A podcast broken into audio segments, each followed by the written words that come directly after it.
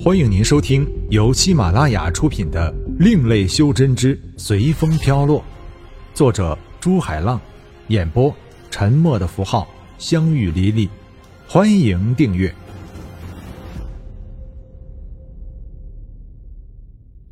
第十六章，雾封城。原来这个丹鼎叫浮雨鼎。虽然不是什么非常厉害的宝器，但这浮雨鼎除了可以炼丹以外，还可以收取别的东西，像天宇的离火。如果持有者功力高的话，还可以收取异兽，甚至可以把人禁制在里面。天宇修炼好浮雨鼎，然后拿出那铃铛宝器来。他虽然不知道怎么修炼法器，就按照修炼浮雨鼎的方法。放出自己的七色能量，拖住铃铛，然后放出自己的元神进入铃铛里面。铃铛里面排布着三个法阵，一个是用来防御的，一个是用来进攻的。里面好像是按照某种音律排布着一个小小的法阵。最后一个法阵更奇妙，它是用来防御别人阴攻的，而且还可以反射别人的声音攻击。天宇放出自己的七彩能量，把铃铛里面原来的真元去掉，再用自己的真元重新激活里面的法阵。修炼好这些，再收回铃铛的时候，天宇在手镯里面发现了一个面具。面具的外形是一种怪兽的头，拿在手上有种温冷的感觉。天宇觉得奇怪，就把自己的元神延伸到面具里面。面具里面只有一个法阵，它却不是用来进攻，也不是用来防守的，而是用来禁制用的。当天宇用自己的能量试着推动法阵时，发现法阵里面禁锢了很多厉鬼。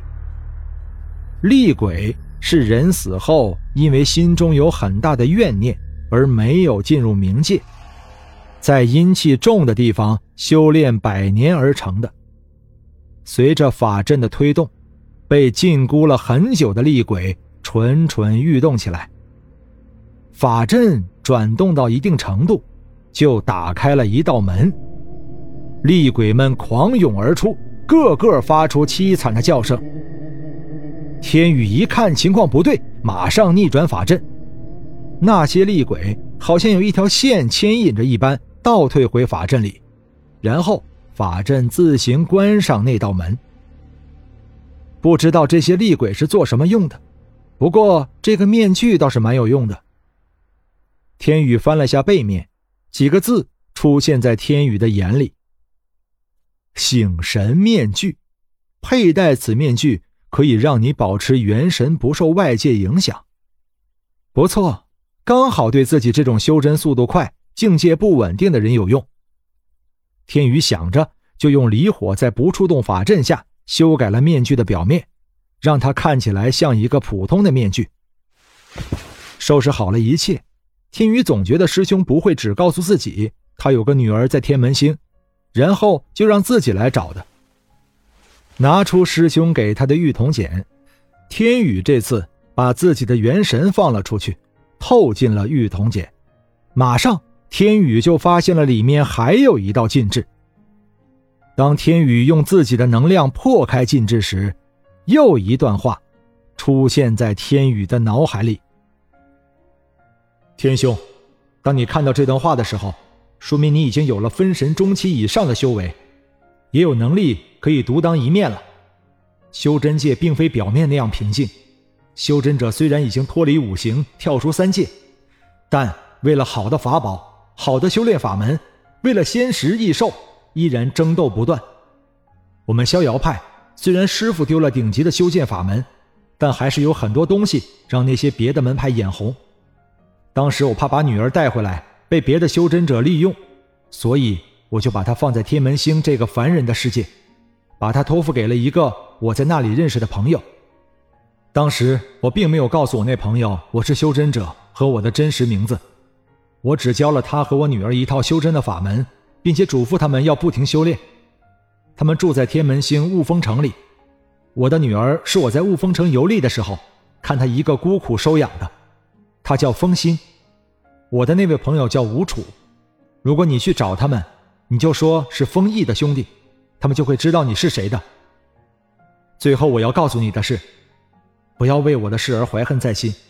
修真者没有那么多的执着，切记不要滥杀无辜，切记，切记。天宇收拾好东西，问了去雾峰城的路后，出了城就御空向雾峰城飞去。修真者到元婴可以御剑飞行，到了分神中期才可以御空飞行。来到雾峰城外，天宇找了个没有人的地方降到地面。然后向城门走去。站住！守门的兵甲道：“我们雾峰国现在在和天风国打仗，看你的衣着不像是本地人，不会是天风国的奸细吧？”说着，就把手中的长矛向天宇的脖子架去。天宇轻轻一挥手，长矛就被挡了回去。我是来找人的，兵大哥，你就通融下吧。找人。你找谁？冰乙看天宇一挥手就挡住了冰甲的长矛，知道他不一般，语气也跟着缓和起来。本章播讲完毕，感谢您的收听。如果您喜欢的话，欢迎订阅专辑，下集更精彩。